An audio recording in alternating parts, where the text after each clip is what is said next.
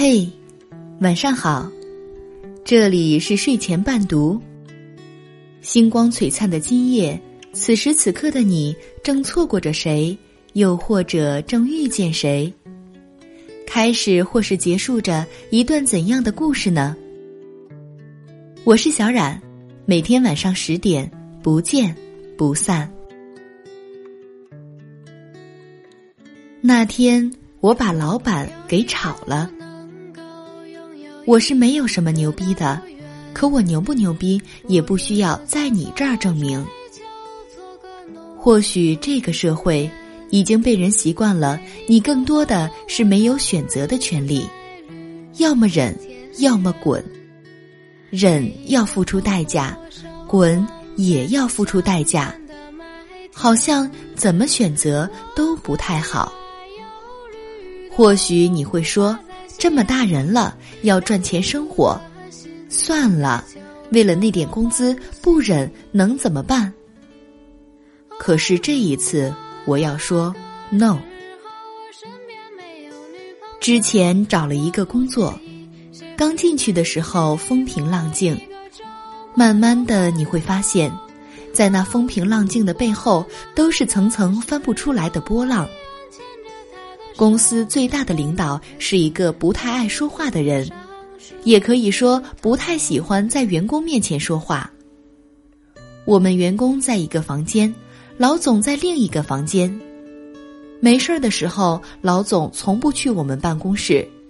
有时也只是匆匆而过。开会的时候，老总总是坐在犄角旮旯的地方，一般不会正面出现在视线里。开始我以为这是一个低调的 boss，可能性格比较内向沉稳。可是接下来的事情让员工心寒。公司是制作视频的，分为几个环节。每个环节都有一个到两个人。我们办公室还有一个叫做监制的职位，就代称叫他刘监制吧。最开始我以为他是把控技术的人员，肯定各方面都很专业。但慢慢发现他是用嘴工作的。何为用嘴？就是单凭一张嘴在公司里存活。说实话。这并不足为怪，大家也都懂得。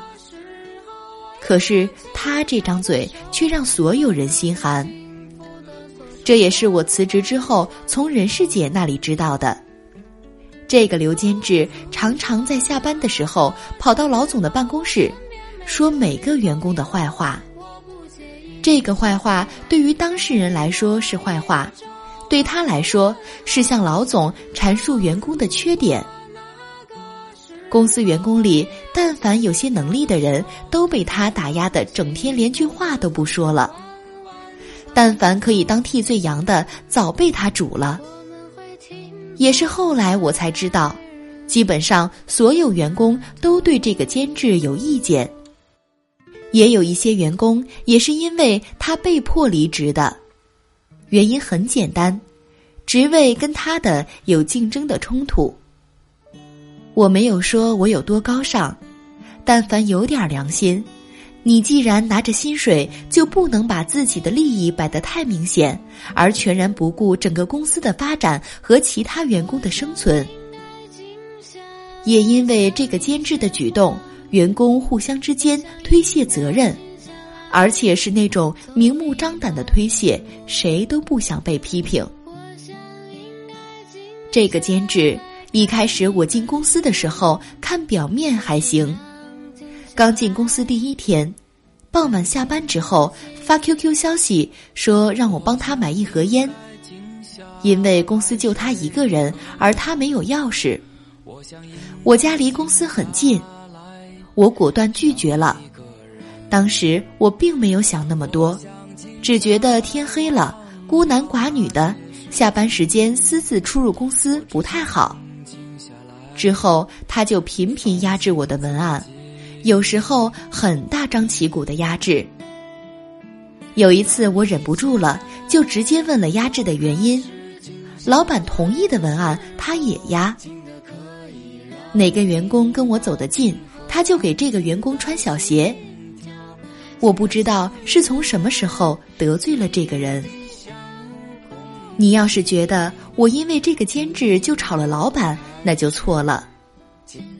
监制类型的人，社会上到处都是。如果我们跟这些人计较，还不得累死？我辞职的原因，就是因为老总他眼睛不好，心也近视。公司已经有很多员工跟他反映这个监制，可是老总总觉得他很热情。一个人为了公司的利益和公司更好的发展而提出一些建议，这叫热情。如果一个人只考虑自己的利益来说一些东西的，这个恐怕不是热情吧？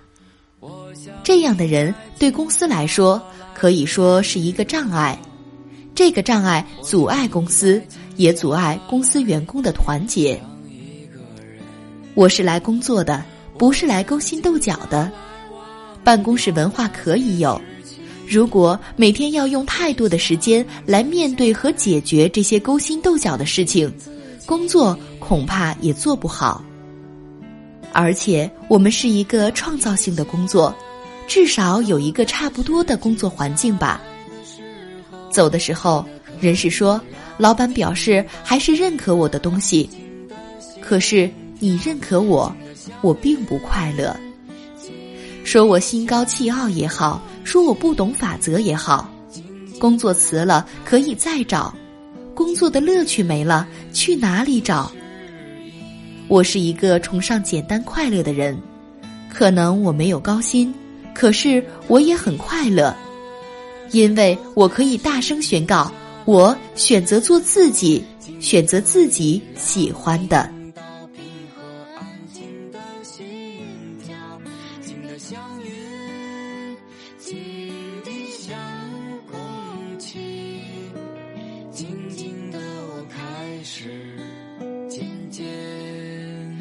是。